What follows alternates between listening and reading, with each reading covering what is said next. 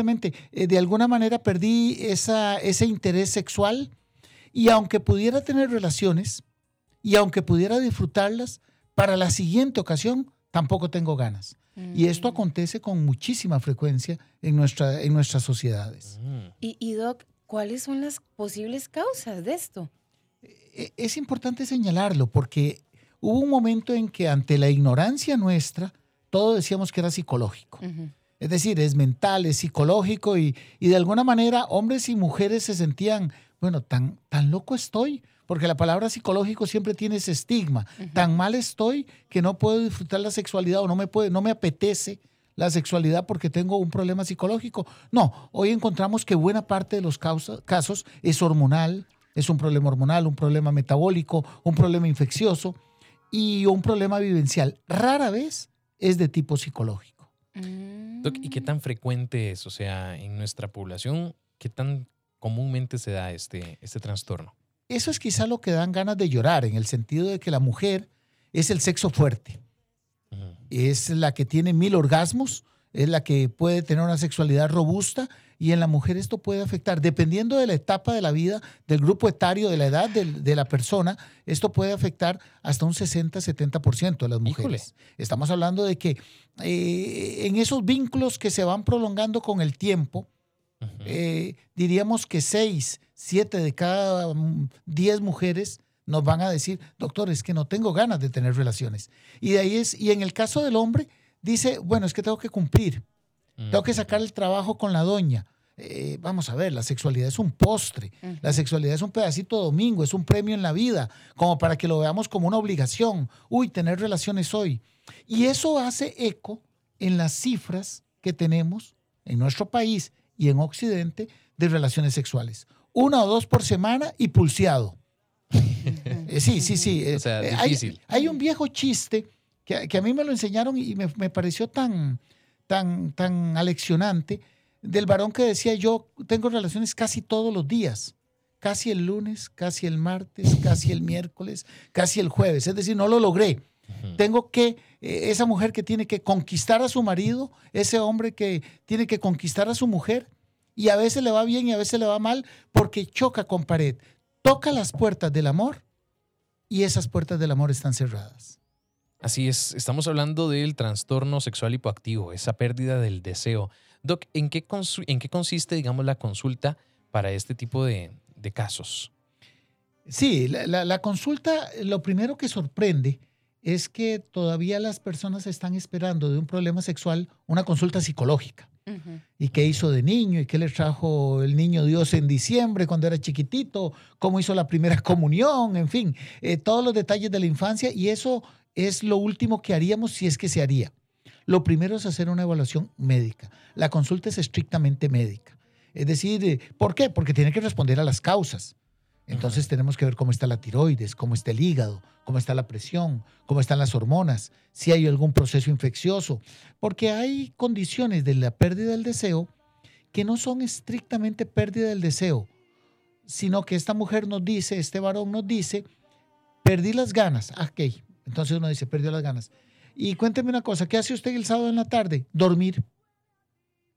Y cuando está haciendo un sol bonito como para jugar fútbol, dormir. Y como para ir a un balneario, una piscina, dormir. Y usted se levanta cansado, sí. Entonces nos damos cuenta que no perdió el deseo, perdió las ganas de vivir. Eh, amanezco cansado, no tengo ganas de hacer nada. Antes iba a bailar los fines de semana con mi amigo Pitusa y ahora ya no. Eh, ahora le digo a mi esposo, vaya, vaya solo, o le digo a mi esposa, mejor no vayamos. Entonces nos damos cuenta que no es una pérdida en el deseo, sino que ha habido una pérdida en la energía sexual, en la energía de vida y en la energía. Es más, llego muy cansada del trabajo, que una de las cosas que se, se desconoce es que los trabajos cansan al inicio. Pero si usted tiene, por ejemplo, seis meses de trabajar, aunque sea haciendo mezcla, aunque sea en construcción, que es de las faenas más fuertes, usted va a ver que los, los que hacen mezcla, usted sabe qué hacen a mediodía. En lugar de almorzar, juegan una mejenga O sea, eso nos habla de que el cuerpo se adapta al trabajo y el trabajo no debe cansarnos. Bueno, a veces el trastorno hipoactivo, la pérdida del deseo sexual, la pérdida del apetito sexual, eh, no es estrictamente una pérdida del apetito sexual, sino de la energía. Yo llego cansada, no tengo ganas de hacer nada. Eh, Quiero acostarme y ya. Sí, los fines de semana si pudiera y cuando se puede, de verdad, paso como la bella durmiente. Entonces se hace toda esa evaluación vivencial porque usualmente esconde un problema hormonal, un problema metabólico de fondo. O sea, quiere decir, por ejemplo, eh, las mujeres embarazadas, ¿cómo viven esto también? ¿Similar o, qué pasa con ellas? Ah, es que el embarazo es una revolución, una revolución hormonal. Entonces, eh, eh, a veces los achaques, en un 30% los achaques me quitan el deseo sexual. Es decir, no tengo ganas de tener relaciones porque tengo náuseas. No tengo ganas de tener relaciones porque paso vomitando todo el día. Un 30% dice la sexualidad siguió igual. Óigase, igual de bien o igual de mal, pero igual. Y vea qué curioso, un 30% dice nunca había sentido lo que estoy sintiendo en el embarazo. Doctor, es que es un juego de pólvora. Siempre quiero y cuando quiero, además, son orgasmos explosivos, porque hay modificaciones hormonales que pueden propiciar o potencializar la respuesta sexual de la mujer. Interesante. Doc, ¿cuántas mujeres logran con los tratamientos actuales superar esta situación? Eh, la palabra clave mm, va a ser si tiene un vínculo genuino. Si ella te dice, si te llega en pareja y te dice, doctor, perdí el deseo sexual, lo que hay que preguntar es si hay cariño. Si hay cariño, la inmensa mayoría van a resolver su problema sexual. Y esto para decirlo, para la pérdida del deseo, para los problemas de lubricación, para la dificultad para alcanzar el orgasmo, en fin, para toda la esfera sexual en la mujer. De igual manera en el varón en el varón, si hay una, mm, una relación gratificante, usualmente es mucho más fácil resolver el problema.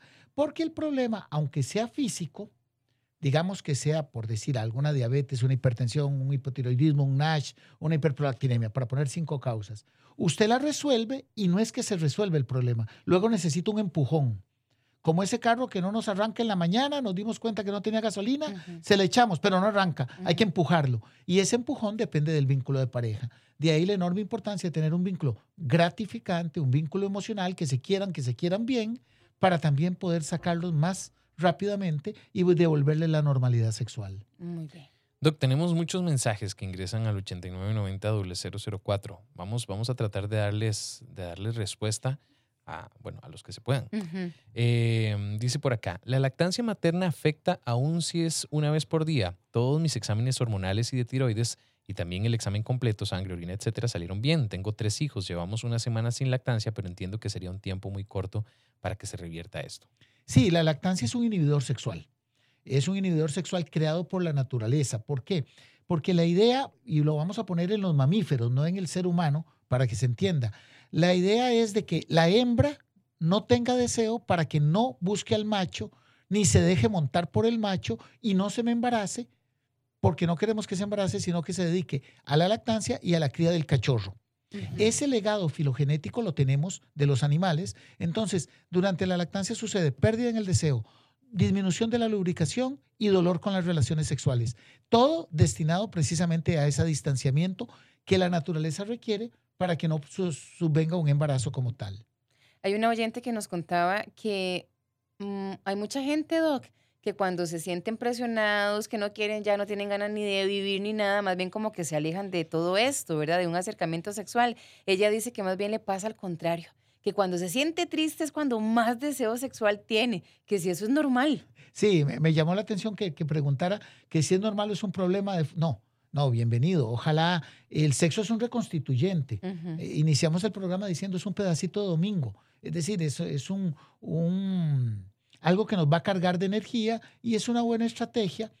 Es una buena estrategia como un puntalito para la vida, pero sí tenemos que buscar, porque hago, estoy haciendo cuadros de tristeza, si, es, si son reactivos. Es decir, la tristeza nos interesa determinar dos cosas. Si estoy triste cuando no debería de estarlo, si estoy triste hasta cuando debería estar alegre, es decir, la tristeza florece sin ninguna causa, o si en realidad es en relación a algo, porque se hacen diferentes abordajes para poder resolver este tipo de problema. Doc, nos dicen, quisiera saber qué vitaminas o complementos alimenticios se pueden usar para mejorar notablemente la energía. La energía, ah, muy sencillo. Es más, vamos a hacer un anuncio, vamos a meter un gol, la Feria del Agricultor, frutas, verduras, legumbres, agua y ejercicio. Porque es porque a veces queremos encontrar en la tiendita de la esquina lo que está en nuestros pies y en nuestras tenis.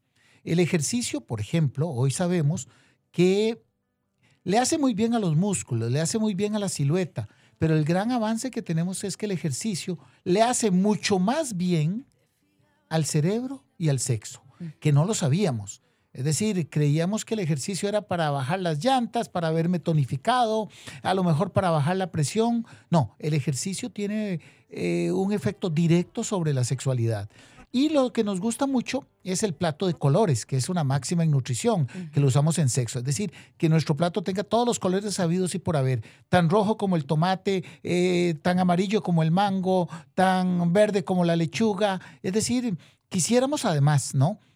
Que por lo menos tengamos una variedad en la dieta de al menos 30 productos diferentes por semana. Eso se sabe que refuerza y no tanto la pastillita en la esquina que ando buscando para simplificarme eh, la existencia. No, frutas, verduras, legumbres, agua y ejercicio. Muy bien. Por acá tenemos un audio. Buenos días. Mi consulta para el doctor es la, siguiente. Eh, llevo 15 años eh, con mi esposo, desde que lo conocí, cuatro años de casada. Sin embargo, siento una gran disminución en la libido. realmente no se me no, siento como ese deseo de tener relaciones con él. No es que no lo ame, porque sí lo amo, lo amo bastante y todo, pero hay algo como muy dentro de mí, como que no sé, cuesta como que se me despierte esa, esa, ese interés, por decirlo así. Y, me duele porque él sí quiere y, y, ¿verdad? y no puedo responderle de la misma manera. En las relaciones, o sea, sí logro el orgasmo puede pasar una, dos, tres veces. En el momento sí, pero es antes de donde yo siento ese problema. Eh, yo sé que hay muchas situaciones psicológicas que, por las que yo he pasado, que yo sí sé que tengo que buscar ayuda psicológica, pero es, eso otro sí quería comentarlo. Bueno, y también nos coloca un mensaje que dice, soy madre lactante de un niño de tres años. La misma... Bueno, eh, tenemos que mencionar dos cosas. Tres cosas salen de esta, de esta, de esta intervención porque es muy, nos va a ser muy, muy útil. Lo primero dijo la palabra clave, lo quiero. Si hay cariño, la inmensa mayoría de los problemas sexuales los podemos resolver. Si no hay cariño, nos va a costar muchísimo más. Es decir, cuando hay un vínculo realmente genuino, emocionalmente gratificante, y que además, porque son dos variables las que definen un vínculo, que haya amor y que sepamos vivir. Porque a lo mejor te quiero, pero yo soy un berrinchoso y un atorrante o un explosivo, y entonces eh, hago, oscurezco la fiesta del amor. Entonces, pero si saben vivir y hay cariño, la mayoría de estos problemas los podemos resolver. Ahora nos menciona algo muy importante, porque a veces se dice, no tiene deseo, seguro es y voy a usar una palabra estigmatizante, es frígida. No, ella dice, puedo tener un orgasmo, dos y tres. Lo que me cuesta es la iniciativa, el tener ganas de tener relaciones sexuales. Eso es precisamente lo que define la pérdida del deseo sexual. Aunque lo demás está bien, no logro tener esa, no logro tocar las puertas del amor cuantas veces desearía. Y eh, vamos, algunas mujeres nos dicen, si no me busca, puede pasar tres meses que yo no voy a, tener relaciones sexuales. Ese es el segundo concepto. Y lo que habíamos mencionado de la, lactancia. de la lactancia. De momento, la lactancia, claro que puede inhibir el deseo sexual. Hoy estamos con el sexólogo Mauro Fernández hablando de esa pérdida de deseo sexual que se da pues mucho también en las mujeres. Nos dicen por acá, Doc, para ir cerrando, mi pareja y yo perdimos un bebé. Después de eso se perdió el apetito sexual. Cada vez que lo hacemos, ella sangra cuando se limpia. Es para ver si me pueden decir por qué pasa eso. Aunque en primera instancia uno pensaría que la experiencia fue tan traumática que nos quitó el deseo sexual, por lo general las experiencias traumáticas producen problemas hormonales, particularmente tiroides. La tiroides está asociada a los problemas de hipotiroidismo, están asociados a experiencias muy difíciles. Así que siempre hacemos la evaluación hormonal completa para poder determinar si hay una causa de fondo o si es simplemente vivencial, pero nos da otro aporte. Hay sangrado con las relaciones sexuales. Esto nos habla de que por lo menos hay un fuerte componente físico que tenemos que tratar. Y como mencionábamos, eh, usualmente esto funciona así. Eh, es una, dos, tres consultas y decir cuatro y la mayoría de estas pacientes salen adelante. Doc, por acá nos llega otra consulta. Dice, eh, yo en dos meses, Dios primero, voy a tener a mi bebé. Se supone que es por cesárea. Yo hice cursos para operarme de una vez para no tener más hijos, pero ahora estoy confundida si operarme o no, ya que hay mujeres que dicen que luego de esa operación pierden el apetito sexual, por decirlo así. Entonces, no sé si será verdad y ya no sé qué hacer. ¿Será que me pueden ayudar? Saludos. Fundamental, esta, esta cirugía no va a cambiar ni el perfil hormonal, ni el perfil metabólico, ni el perfil reproductivo, más allá de que eso sí, es un anticonceptivo permanente, pero no va a tener ninguna modificación sexual, salvo aquellas mujeres que asociaron la sexualidad a la reproducción. Y ahora que no puedo tener hijos, no le encuentro razón de ser a la sexualidad. Mm. Pero esto es un asunto más vivencial que por la cirugía. Pero para la inmensa mayoría de, los, de las ticas, es una cirugía que no representa ningún problema. Dice, tengo 58 años mm, y años de no tener pareja, o sea, calculo más o menos 12 años. No siento deseo. ¿Eso es normal? No, no queremos que, pase así. Lo que pasa es que en la mujer, después de la menopausia, la menopausia nos puede pasar factura en el área sexual. Entonces, lo que queremos es, por todos los beneficios que da la terapia de reemplazo hormonal, que lo reciba para fortalecer huesos, para que no se caiga la vejiga, para que no hayan olvidos, para todos los beneficios, pero además probablemente va a sentir que el gusanito del amor comienza a hacer su trabajo. Porque hay una máxima que tenemos que recordar. Todos necesitamos amor. Todos necesitamos amar. No es bueno que el hombre esté solo. No es bueno que las personas estén solas. Doc, nos encantaría de verdad tenerlo más, más tiempo, pero desgraciadamente ya, ya vamos llegando al cierre de esta hora. Pero si alguien hoy quiere pues, ponerse en contacto con usted, ¿cómo lo puede hacer? ¿Cómo lo pueden buscar? Me puede buscar en doctormauro.com o en el 2280 1911. La próxima vez lo tenemos hasta la una. Gracias, Doc. De verdad, un gusto haberlo tenido con nosotros en Bésame la Mañana. gusto, por favor. Gracias.